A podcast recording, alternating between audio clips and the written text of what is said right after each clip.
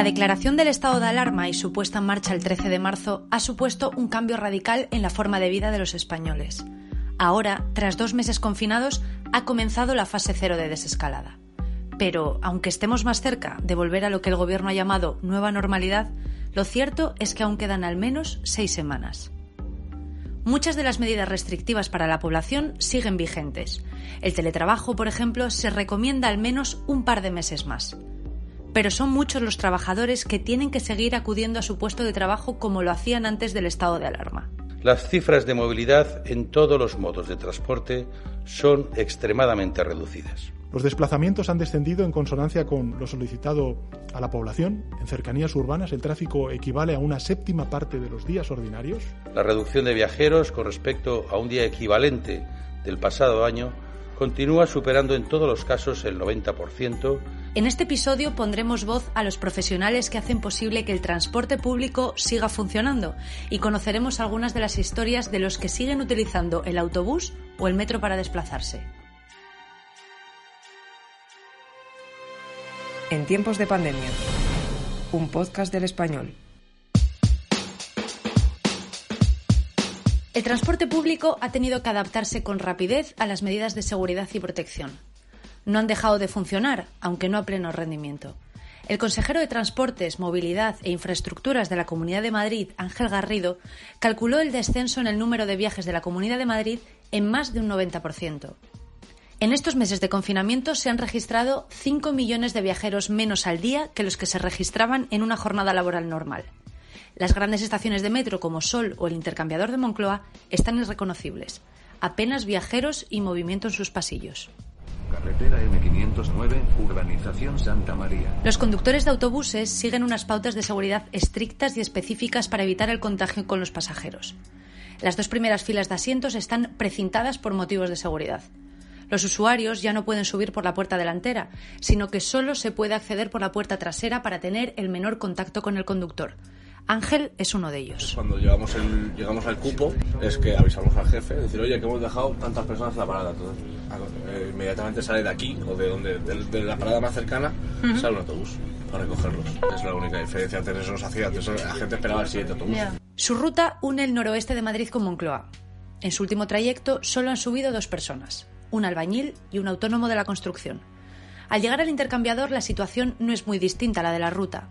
Pasillos completamente vacíos, únicamente alterados por los pocos viajeros que deambulan por la estación buscando su dársena. Es el caso de Tatiana. No ha dejado de trabajar desde que comenzó la cuarentena. Trabaja en una residencia de ancianos en Torrelodones. A veces tiene que estar una hora antes en la estación o llega una hora más tarde porque las frecuencias son distintas. O el caso de Pablo, es el único pasajero de la estación que espera su autobús con una maleta. Su caso también es justificado y no viene de un viaje de placer. Trabaja en la instalación de sistemas de seguridad en los parques eólicos y acaba de llegar de trabajar de Zaragoza. Aún tiene una hora y media de trayecto hasta casa, pero dice no tener miedo porque al no haber nadie en la estación la ve más segura.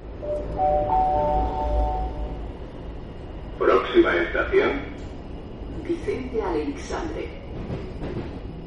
La situación en la red de metro no es muy distinta. Las estaciones están prácticamente vacías y apenas hay viajeros. Carlos Campaña, jefe de la línea 1, se encarga de la gestión de personal, la resolución de incidencias o la formación del equipo. Reconoce que desde que el estado de alarma comenzó ha habido algunos casos de personas que se han fugado del hospital de campaña de IFEMA y al llegar al metro dan la voz de alarma. El otro día vino uno por Plaza Castilla que se había escapado del IFEMA con el pijama, que... Y claro, todo eso luego requiere un protocolo. Es decir, una persona que dice que está contagiada, yo no sé si es verdad o no, llamamos a policía, llamamos a SAMUR, eh, precintamos la zona donde ha estado, es decir, nuestro agente le retiene entre comillas, le dice, permanezca ahí, que le vamos a ayudar. Esa zona luego tiene que hacer una desinfección especial, todos los viajeros que pasan por ese pasillo hay que derivarlos, hay que redistribuirlos. Y joder, son cosas así peculiares y te da más carga de trabajo. Pero vamos, nos ha pasado más veces. De hecho, ese caso ha pasado ya tres veces. María del Mar es una de las supervisoras del metro. Trabaja en otra de las estaciones principales, Sol. Lleva 10 años trabajando y dice que nunca ha visto la estación así de vacía. Y estamos más tiempo como un poquito más resguardados, ¿sabes? Estamos atendiendo con la puerta abierta, pero de normal estamos siempre fuera y eso. Ahora estamos como un poco más a la retaguardia dándose una vuelta de vez en cuando a la estación para ver cómo está todo, pero un poquito más en la retaguardia. Aquí por lo menos tenía que haber tres personas. eso. Y ahora solo hay una persona para que no tengamos ese contacto. Y bueno, y luego los vigilantes, sí, los vigilantes siguen siendo los mismos. El personal de seguridad de metro es uno de los más expuestos y también uno de los menos protegidos. Hablamos con ellos, pero prefieren no dar su identidad. Están agotados. A diferencia de los trabajadores de metro, el personal de seguridad no tiene los equipos de prevención ni de seguridad específicos para ellos, aunque su trabajo implique el contacto directo con muchos usuarios. Trabajan por obligación y no por gusto. No se sienten protegidos. Cada uno tiene una mascarilla quirúrgica y guantes puestos. Una mascarilla que consiguieron después de estar dos meses buscando una. La que llevan la consiguieron hace apenas dos días, porque uno de los policías que repartían material en la estación aún tenía algunas para ellos. También guardan, como un bien preciado, una mascarilla FFP2 para, según nos dicen, usar en casos de emergencia. No les han reducido las horas o les han dividido los turnos para que puedan descansar o tener menos contacto entre ellos. Trabajan como siempre para que la seguridad del metro siga siendo la misma que antes del estado de alarma. Ahora se preguntan cómo se producirá la desescalada para evitar la vuelta a la hora punta del metro.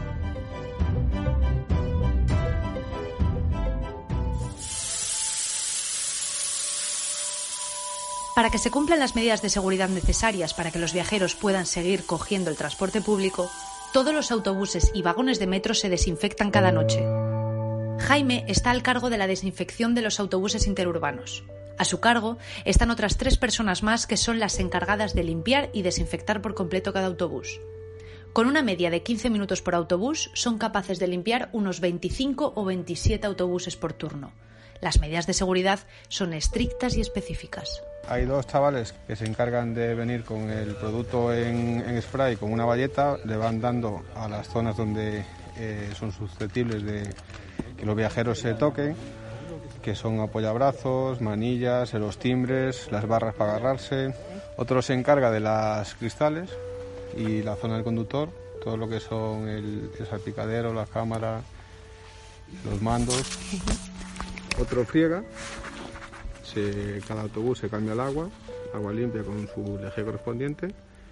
Y después el que primero haya terminado, el que esté sin hacer nada, coge el- el- la mochila fumigadora, previamente ya con el producto puesto, se, se fumiga y se cierra el autobús. Y ya hasta que venga el compañero de paga mañana a cogerlo, ahí ya no se toca.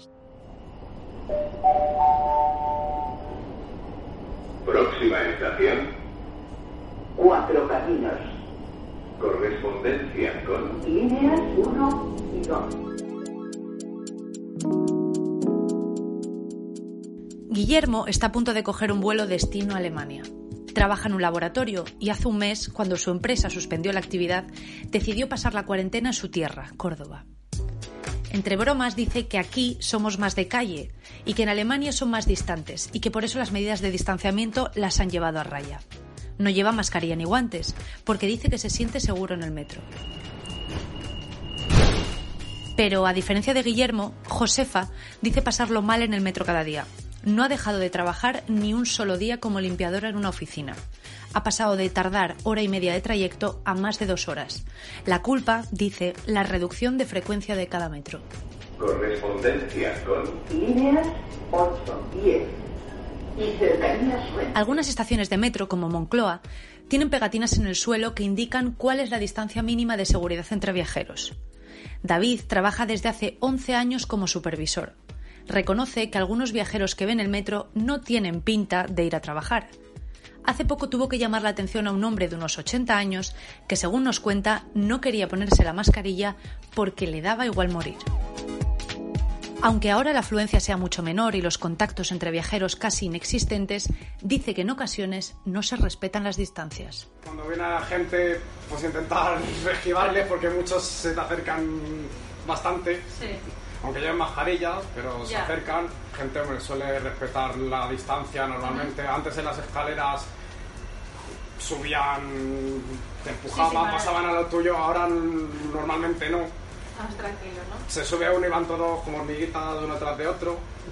Eso por- siempre hay alguno que tiene prisa y te adelanta y te da, pero...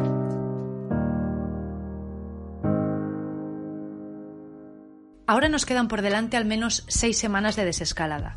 Una desescalada que promete traernos una nueva normalidad, con comillas, porque quizá no vuelva a ser la que conocíamos. Pero mientras nos acostumbramos a viajar con mascarilla o a mantener las distancias de seguridad en el transporte público, siempre nos quedarán los aplausos de las ocho.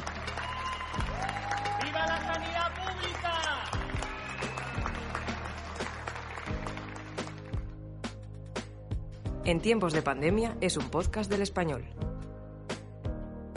Sigue las noticias y los datos actualizados en elespañol.com.